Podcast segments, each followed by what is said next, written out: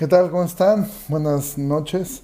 Este, como siempre, un gusto poder saludarlos este, por este medio y, y pues muy contento de poder otra vez estar, que nos podamos estar reuniendo, eh, bueno, viéndonos por esta, por esta plataforma y pues vamos a comenzar orando. Señor, muchísimas gracias por tu palabra, gracias porque nos permites poder tomar un tiempo para poder estudiarla. Yo te ruego que bendigas a mis hermanos que están mirando esta transmisión, bendigas también a aquellas personas que escucharán esto eh, con el tiempo, Señor, yo te ruego que seas con ellos, que, que nos ayudes y que tú seas eh, quien nos instruye en tu palabra. Tu palabra es verdad y tú eres, Señor, quien nos ayuda a reconocer toda, toda la verdad, Señor.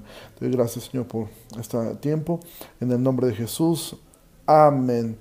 Bueno, pues eh, antes de comenzar, quizás simplemente decir, bueno, eh, ¿Por qué la insistencia en, a veces decir que, que, nos ayuden compartiendo la transmisión? No es en un asunto de querer este, hacernos famosos o algo así.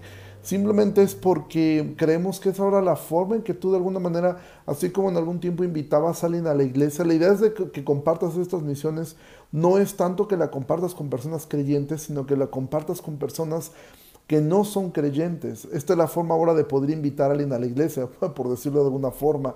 Eh, entonces, eh, ahora nosotros no tenemos un lugar, por debido a todo esto de la pandemia, no podemos reunirnos en un lugar eh, específico. todo esto se está haciendo a través de estos medios. Entonces, la manera en que ahora tú, tú pudieras invitar a alguien a la, a la iglesia de alguna forma, pues es compartiendo una transmisión con ellos que te pueda llevar a después tenerte una conversación con ellos y con esto el Señor pueda y quiera salvarles. Entonces, esa es la razón por la cual siempre hacemos esta eh, animamos a, que, a que se conecten y a que compartan esas transmisiones. Esa, es la razón. Igual los podcasts eh, que, que, hacemos, que de verdad eh, yo quiero agradecer muchísimo por la vida de Paul, que él todos, todos, todos los días que transmitimos, sea domingo o, lo demás, él eh, aguarda todo esto en audio y después se sube a podcast. Tú puedes escuchar esto en Spotify, tú puedes escuchar esto en Apple Music y en un montón de otras ondas que la verdad yo ni conozco, donde se puede, tú puedes escuchar, puedes descargar y puedes compartir a otras personas estas enseñanzas igual que las de los días domingo. Entonces, bueno, ese, simplemente era eh, el, poder decir esto, eh, explicar esa la razón. Y bueno, continuamos con, con, con Juan. Yo sé que el título y el y la, fotografía está muy llamativos. Hablar del anticristo es así como un tema súper fascinante para muchas personas y despierta mucho, mucha emoción y mucha curiosidad respecto a, esto. Sin embargo, vamos a poder mirarlo a la luz de las escrituras y, quitándole todo lo hollywoodesco al asunto y poder mirar esto, porque bueno, el capítulo 2 de Juan, eh, Juan nos ha dado una serie de marcas, tú recordarás eh, desde que comenzó el capítulo, una serie de marcas que distinguen a un, a un hijo de Dios, que distinguen a un verdadero creyente. Entonces, ¿cuáles son esas marcas que vimos? Bueno, la primera es que un verdadero creyente eh, guarda sus mandamientos, es decir, toma en cuenta lo que Dios ha dicho, toma en cuenta lo que el Señor ha enseñado. Segunda marca, eh, guarda su palabra. Tercera marca, ama a los demás, o sea, anda como Jesús anduvo y como anduvo Jesús haciendo el bien a todos, dice la Biblia. Y después Juan hace un paréntesis en el capítulo 2 donde él, él se ha referido a, a tres grupos de personas. Bueno, a los hijitos, a los nacidos de nuevo. Eh, obviamente eso incluye a todo creyente, pero él se está refiriendo a los que recién han nacido. Después habla, habla a, los, a los que son este, jóvenes que han vencido al maligno. Después habla a los padres, o sea, a los maduros. En la fe hace un pequeño paréntesis Juan para poder eh, eh, animar a, este grupo de personas en las cuales todos nosotros los que somos creyentes estamos en alguna de estas tres etapas, somos recién nacidos a la fe, estamos en el proceso de madurar y algunos ya han alcanzado la madurez, que no es sinónimo de alcanzar la perfección. Por ejemplo, el día de hoy eh, partió con el Señor un hombre de Dios increíble que, que influenció a miles de personas, J.I. Packer. él fue un pastor anglicano un hombre de Dios increíble que hoy ha partido con el Señor a sus noventa y tantos años de edad y, él obviamente era un hombre maduro, sin embargo no era un hombre perfecto, nadie lo es. Em, entonces, eh, Juan ha, tomado este pequeño paréntesis para ahora poder hablar y para ahora poder entrar. Él sigue hablando de marcas distintivas de los creyentes. Y en ese contexto, en medio de esta, de esta enseñanza, va a hablar de una cuarta marca que, que es algo que caracteriza a un verdadero creyente. ¿Y cuál es? Que se mantiene firme en la sana doctrina se mantiene firme en la doctrina que Jesús nos enseñó, en la doctrina de la palabra de Dios. Esa es una marca distintiva, la última marca. Y de hecho todo lo que resta del capítulo 2 así va a terminar. Va a terminar hablando acerca de esta marca que distingue a un verdadero creyente. Entonces, aunque toma la figura del anticristo, vamos a poder mirar esto ah, en el contexto. Hoy en la primera parte la segunda parte la veremos el día lunes porque es un tema bastante extenso. Y bueno, vamos allá a 1 de Juan, versículo 2. Versículo 18 dice, hijitos, nuevamente ocupa esta palabra hijitos, recuerda, en griego eh, lo más cercano sería naciditos. Hijitos, ya es el último tiempo, y según ustedes escucharon que el anticristo viene, así ahora han surgido muchos anticristos, por esto conocemos que es el último tiempo. Ahora, Primero, Juan se dirige a ellos nuevamente como hijitos y aquí se engloba a todos nosotros. Todos nosotros en algún momento nacimos de nuevo, todos nosotros somos parte, ahora los que hemos creído en Cristo, los que hemos puesto nuestra confianza en Él, somos parte de la familia de Dios. Y Juan se dirige a esto. Y ahora Él dice, ya es el último tiempo. Juan está haciendo una afirmación. Ahora tú dirás, si Juan escribió esto hace dos mil años y él dijo, ya es el último tiempo, y es que sí, el último tiempo de la humanidad comenzó en el momento que Jesús resucitó. Esa es la última etapa de la humanidad. Ya no hay otra etapa, lo único que resta es que el Señor regrese, eh, dependiendo de tu posición escatológica, eh, algunos eh, lo miran de una forma u otra, pero ya no hay más. ¿sí? Esta es la última etapa, este es el último tiempo en el cual, entonces Él dice, ya es el último tiempo. ¿sí? Entonces, Juan no está haciendo referencia a que él pensaba que el mundo se iba a acabar, sino está haciendo referencia a que el último tiempo comenzó en el momento que Jesús resucitó. Esa es la última etapa de la humanidad. Y entonces entra a este tema tan, tan fascinante que ha dado pie a, a libros, a películas, a historias, a a muchísimas cosas. Yo hice con toda la intención la fotografía, con una luna de noche y todo este asunto, no con el afán de, generar algo de terror, porque la Biblia jamás em, nos llevaría a algo así. Sin embargo, era como apegar un poco a la cultura popular cuando se habla del anticristo. Se, se piensa en muchísimas cosas que tienen que ver con, con cosas místicas, cosas oscuras. Y de hecho, en alguna forma tiene muchísimo que ver, pero dista mucho eh, la forma como describe, eh, por lo menos Juan, este aspecto. Que ahora tengo que decir algo. La palabra anticristo únicamente aparece en Primera de Juan. Eh, en este capítulo 2 y en el capítulo 4 y en el capítulo 2, de ahí jamás tú vas a escuchar esta palabra. Tú dices, Apocalipsis, Apocalipsis jamás menciona la palabra anticristo. No está en el Apocalipsis. Entonces, bueno, según la postura escatológica que tú tengas, en la cual no voy a entrar yo, no voy a entrar en aspectos escatológicos, eh, Juan sí hace una distinción, porque dice Juan, dice Juan, hijitos, ya es el último tiempo, y según ustedes oyeron que el anticristo viene, así ahora han surgido muchos anticristos. Entonces, Sí, Juan sí hace una distinción entre el anticristo y eh, distintos anticristos que ahora operan. Entonces, dependiendo la, la posición escatológica que tú tengas, algunos miran al anticristo, eh, lo miran que ya fue, o sea, porque se asume que el anticristo es la bestia del, que menciona Apocalipsis y algunos dicen, bueno, eso ya ocurrió eh, en la antigüedad, los preteristas dirán, bueno, eso ya pasó, ya hubo una persona que fue el anticristo, ya hubo eh, un personaje que, ocupó este lugar. Los futuristas, eh, eh, o en ese caso los que somos este, premileniales, miran esto de dos formas. Algunos sí miran a un líder mundial que se levantará en algún momento, otros miran, en, mi caso, un sistema de creencia que no será dirigido en sí por un solo hombre, sino por un espíritu, un espíritu de, anticristo. Entonces, em, esa es la razón por la cual em, nosotros lo miramos em, así. Entonces, independientemente de la postura escatológica que tú tengas, no quiero que nos enfoquemos en la figura del anticristo.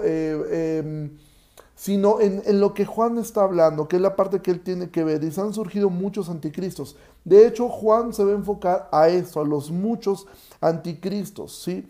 Ahora, es, eh, Juan es muy probable que ya hubiera escrito el libro de Apocalipsis y es muy probable que él mencione, por eso es que él dice esto, él dice, han escuchado eh, que el anticristo viene, es decir, ellos ya tienen un conocimiento de un líder o de un, o de un espíritu, de algo que se iba a, a levantar en el último en el último tiempo. Sin embargo, Juan está hablando aquí que hay muchos anticristos, ¿sí? Y esa es la razón por la cual dice que esto es, conocemos que es el último tiempo, ¿sí? Entonces, Juan ahora va a hablar acerca de esto.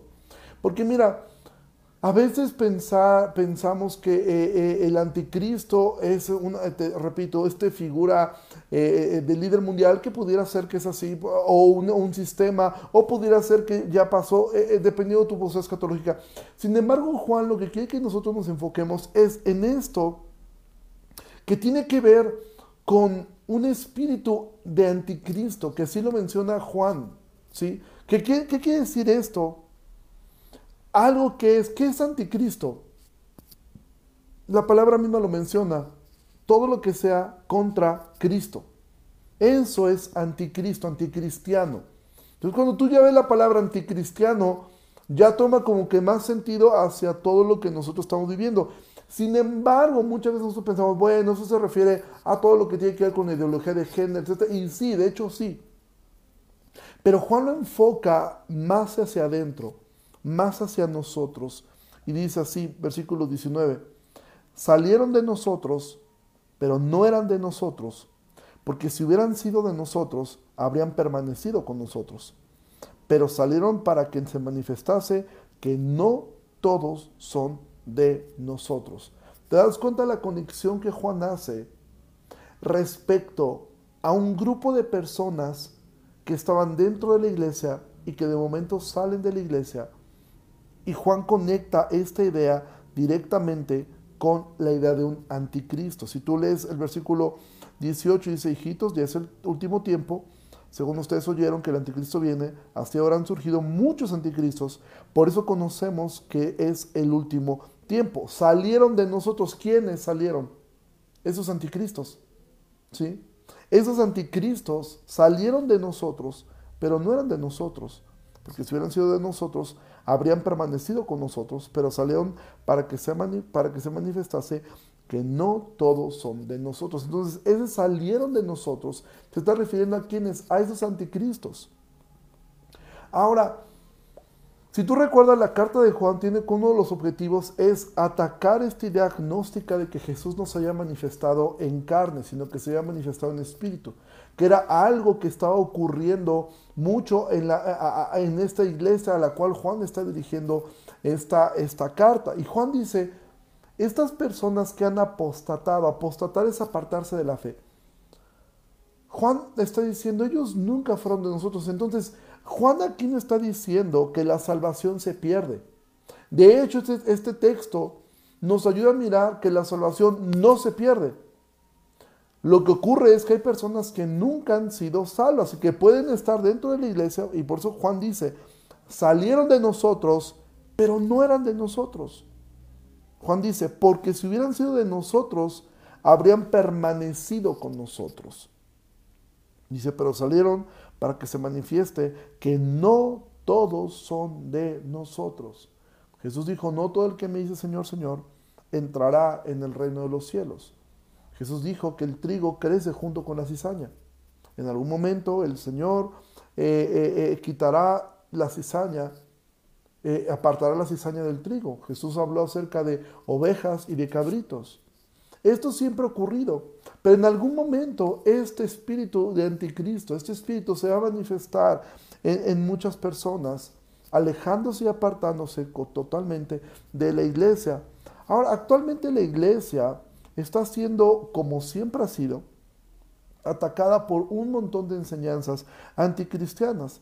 Hay unas que son muy obvias, como el Evangelio de la Prosperidad. Hoy en la mañana miraba de un pastor en Argentina que pues él está vendiendo o se puso a vender eh, gel antibacterial ungido para curarte del coronavirus lo venden la mínima cantidad de mil pesos, ¿sí?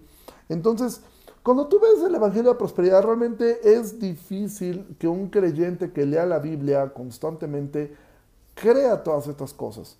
Eso es parte de un espíritu anticristiano.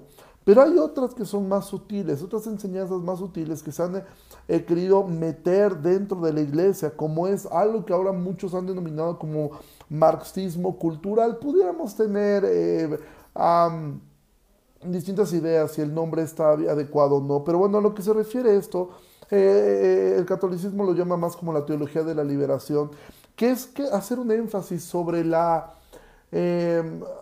sobre el, la labor social, sobre eh, el, cuidado de las minorías, etcétera, lo cual es parte de lo que el creyente debería hacer. Sin embargo, cualquier cosa que desvíe el centro de lo que la iglesia está llamada a hacer, o que agregue algo que la Biblia no nos ordena hacer, según Pablo le escribe a Timoteo, es una doctrina de demonios.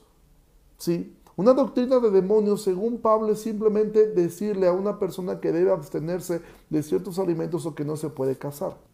Decir, Pablo lo que le dice a Timoteo es cualquier cosa que agregue o que quite de lo que es el Evangelio, eso es una doctrina de demonios. Y según Juan, Toda persona que haga eso y que insista en eso o que lo lleve a un extremo de apartar la misión de la iglesia y que salga aún de la iglesia, para Juan eso es un anticristo. Entonces, quitamos esta idea hollywoodesca del anticristo que tanto está, que eh, eh, repito, respetando cada postura escatológica, y centramos en la parte que Juan nos está diciendo. Tengan cuidado de las personas que han salido de nosotros, pero no eran de nosotros porque estas enseñanzas se han ido permeando cada vez más dentro de la iglesia, personas que dudan de la inerrancia de la escritura, de la infabilidad de la escritura, que ponen en duda esto y que de alguna forma comienza a mermar, a mermar, a mermar la fe, ¿sí? Obviamente el mundo cada vez es más clara su posición anticristo, una posición anticristiana. Y de hecho, quiero decir algo, el último bastión de la humanidad será la iglesia. Es el último bastión que tiene la humanidad. Todo lo que es la ideología de género está arrasando con la educación, con eh, eh, eh, el lenguaje, con, em, con la política, está arrasando prácticamente con todo. El último bastión que tendrá todo esto será la iglesia. Pero mucha iglesia está siendo influenciada de una manera muy sutil. Algunos ya no tanto, algunos sí abiertamente han, eh, eh, han permitido matrimonios eh, entre personas del mismo sexo dentro de su iglesia, ¿sí? Y, lo, han permitido. Sin embargo, todo esto es ese espíritu de anticristo, de anti anticristianismo. Ahora, la mayor parte de las herejías que se han llevado a, que han llevado escuelas de pensamiento han surgido de las filas de la iglesia, la secta, los movimientos heréticos más fuertes han surgido de, del dentro de la iglesia, por lo que Juan ha dicho, no eran de nosotros. Juan no está diciendo que la salvación se pierde, Juan está diciendo es que nunca lo fueron. Ahora tengo que hacer aquí un paréntesis, porque este texto no se debiera usar para... Yo me acuerdo que yo, yo estuve en una iglesia donde hubo un, una, este, una división y mucha gente salió. Y los que nos quedamos, yo recuerdo que el pastor que teníamos ahí nos decía, es que ellos no eran de nosotros, porque si hubieran sido de nosotros, hubieran permanecido con nosotros. Bueno, este texto no, no, no, lo podemos usar para una persona que ha decidido dejar una, una, una congregación para unirse a otra. Pudieran ser sus razones equivocadas, pudieran ser razones no bíblicas, pero no podemos usar un texto que Juan está refiriendo hacia personas que son anticristos para decirle al hermano que decidió dejar la iglesia por X razón, buena o mala, y decir, es que él no era de nosotros, porque si hubiera sido de nosotros, hubiera permanecido con nosotros. Mira, em, la iglesia local es sumamente importante, ¿sí? Pero benditos a Dios eh, eh, que existen distintas congregaciones en las cuales a veces una persona pudiera eh, llegar o pudiera estar. Repito, hay razones bíblicas para dejar una iglesia y hay razones no bíblicas y toda decisión trae una consecuencia. Para lo que voy es que a veces ocupamos estos textos eh, para, para, señalar a una persona y decir, es que él no era de nosotros, porque si hubiera sido de nosotros, hubiera permanecido con nosotros. Bueno, este texto es un texto fuerte, es un texto severo. Está hablando de una apostasía, no está hablando de una persona que deja la congregación porque el pastor no le habla o porque el hermano le, hizo caras y se va a otra congregación. Gloria a Dios por las personas que, eh, eh, que van ¿sí? Eh, y salen de un lugar y se congregan en otro. pero, pero, pero es un texto fuerte y a veces se usa mucho y usamos textos a la ligera para hablar de cosas que la Biblia no está hablando, ¿sí? Pero ahora viene la contraparte, con eso vamos a terminar. Dice, pero ustedes tienen la unción del santo, ¿sí? Y conocen todas las cosas. No les he escrito como si ignoraran la verdad, sino porque la conocen y porque ninguna mentira procede de la verdad. Entonces, ahora él hace un pero. Juan hace aquí hay un pero. Ustedes tienen la unción del santo, así como el anticristo eh, tiene sus representantes, por llamarlo así, ¿sí? Eh, lo mismo ocurre con los, con, con, los representantes del Señor. Estamos bajo la unción y aquí hay otro gran tema que a veces ocupa tanto. La unción y de buscar la unción y, y, y hay a veces un sobreénfasis. Recuerdo mucho un libro de Benny Hinn que se llama así, La unción. Y bueno, en los por ahí de los noventas, eh, cuando ese libro salió, bueno, todo el mundo compraba ese libro porque todos queríamos la unción. Y cuando tú lees Primera de Juan, dices, pero es que Juan dice que ustedes tienen la unción. No dice Juan, pero ustedes van a tener la unción o ustedes van a lograr la unción cuando lean el libro de Benigino, cuando alguien les ponga la mano encima y ustedes se caigan y hagan raro. Entonces ya obtuviste la unción. Juan dice, ustedes, ¿y quiénes son estos ustedes? ¿Recuerdas cómo comenzamos en el versículo 18? Hijitos. ¿Y ese hijitos qué quiere decir en griego? lo más naciditos. Es decir, Jesús, eh, Juan está diciendo, todo nacido de nuevo, en el momento que nace de nuevo, tiene la unción del santo. Tú no necesitas que un hombre eh, famoso venga y te ponga la mano. Yo recuerdo un hombre este, que alguna vez dijo que, que lo habían ungido y le vaciaron, literalmente, le vaciaron como una jarra de aceite encima. Y él andaba feliz por la calle y todo, yo porque le dice, esta es la unción. No, lo que hicieron fue este, llenarlo de aceite solamente, ¿sí? O sea, lo aceitaron, pero eso no era la unción, eso era aceite. Si no era otra cosa, no hay nada especial en un aceite, ni nada de esto, y ni hay un alguien que te puede ungir. A veces tomamos tantas cosas del Antiguo Testamento y las queremos traspolar a, nuestro tiempo actual, cuando ni en el Antiguo Testamento eh, tenían que ver esto, eh, eh, algo tan místico. La unción, cuando, cuando Samuel unge a, Saúl, Saúl no se cayó y se revoloteó ahí. Cuando ungió a David tampoco ocurrió eso, simplemente una forma de distinguir a, personas. E, y, Juan toma esto y dice, ustedes tienen la unción del santo. La unción no es otra cosa que la marca que tiene un creyente por el Espíritu Santo de que es un hijo de Dios. Eso solamente viene por el testimonio del Espíritu que da nuestro Espíritu de que somos hijos de Dios. ¿Sí? Ahora, ¿cómo es que yo sé que tengo la unción? ¿Cómo sé que tengo la unción del Santo? Si conoces la verdad, dice, no les he escrito como si ignoraran la verdad, sino porque la conocen. Entonces, ¿cómo puedes tú saber que tú tienes la unción del Santo? Bueno, conoces la verdad, conoces a Cristo, has entregado tu vida a Cristo, Mira las primeras marcas que Juan ha hablado en el capítulo 2. Guarda sus mandamientos, guarda su palabra, andas como él anduvo, y estas no son obras. ¿sí? Bueno, sí son obras, pero son obras que produce la gracia. No las produces tú, las produce el Espíritu que habita dentro de ti, que pone el querer y el hacer por su buena voluntad. Entonces, Juan está diciendo, el anticristo es todo aquel que se opone al, a, Cristo.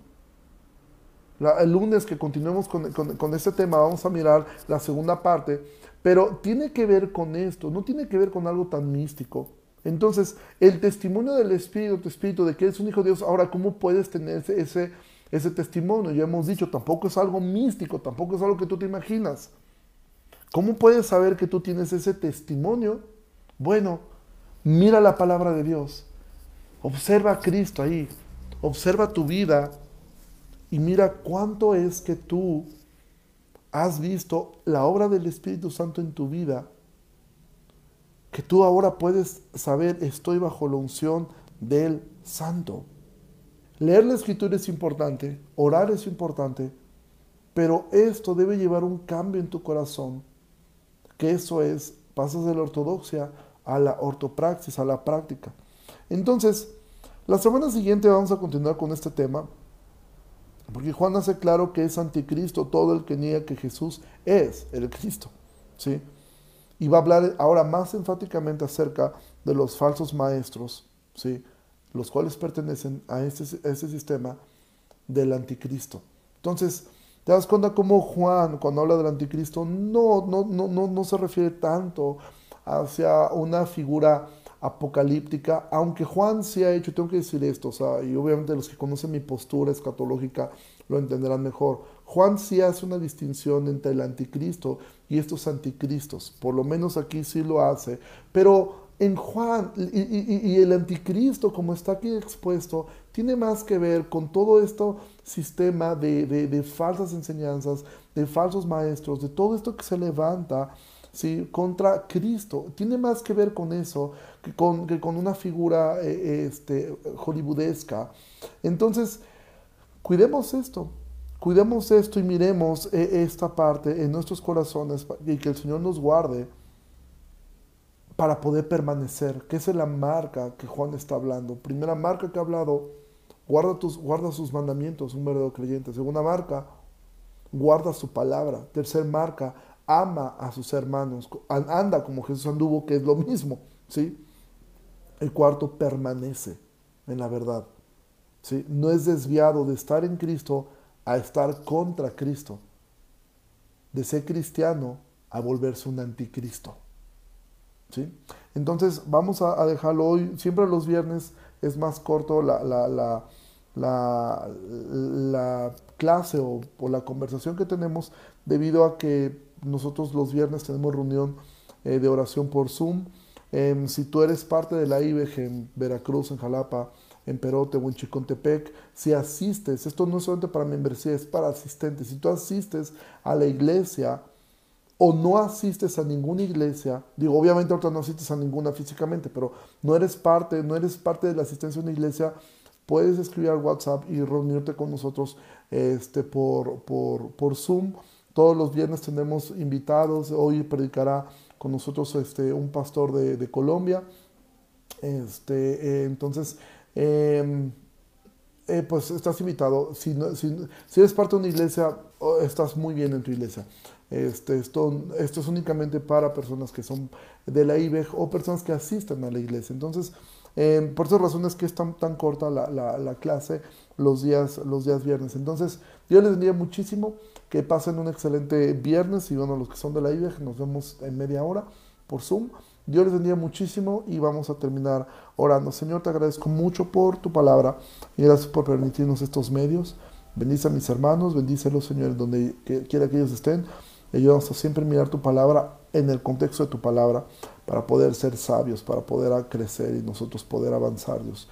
Te bendecimos y te adoramos, Señor, por todo lo que tú haces y por todo lo que tú eres.